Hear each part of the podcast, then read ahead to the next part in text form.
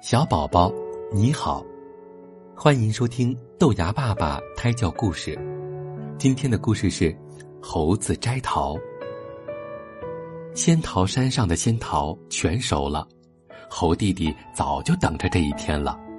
他抓耳挠腮，甭提多高兴了。第二天天刚刚放亮，猴弟弟便开上卡车，沿着盘山公路，准备到山顶上。去摘桃子。太阳慢慢升起，汽车才开到山脚下，空气里的水滴看见太阳公公暖融融的笑脸，快活的你拽我，我拉你，扯起了一道白色的雾幕。好大的雾呀！对面什么也看不清楚。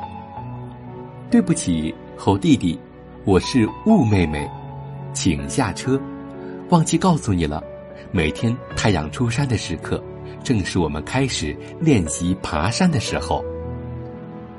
猴弟弟没有责怪雾妹妹，他挺礼貌的说：“没关系。”猴弟弟跳下车，改乘飞机去摘桃子。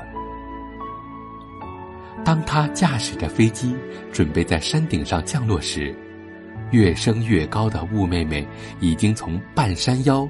冲到了山顶上，浓浓的雾一下子罩住了山头。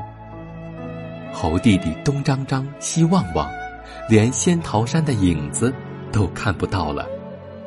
这一回，猴弟弟的脑门上急出了汗，他大声的嚷着：“哎呦呦，雾妹妹，你太顽皮了，飞机没法降落，会出事故的，太危险了。”猴弟弟。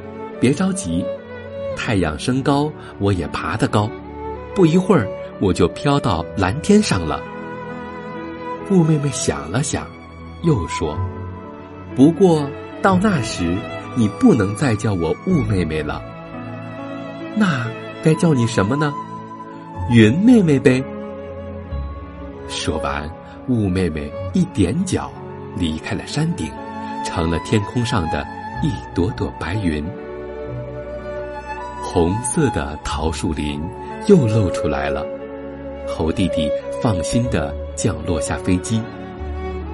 猴弟弟突然明白了雾妹妹变云妹妹的道理，呵，雾和云是一家子嘞。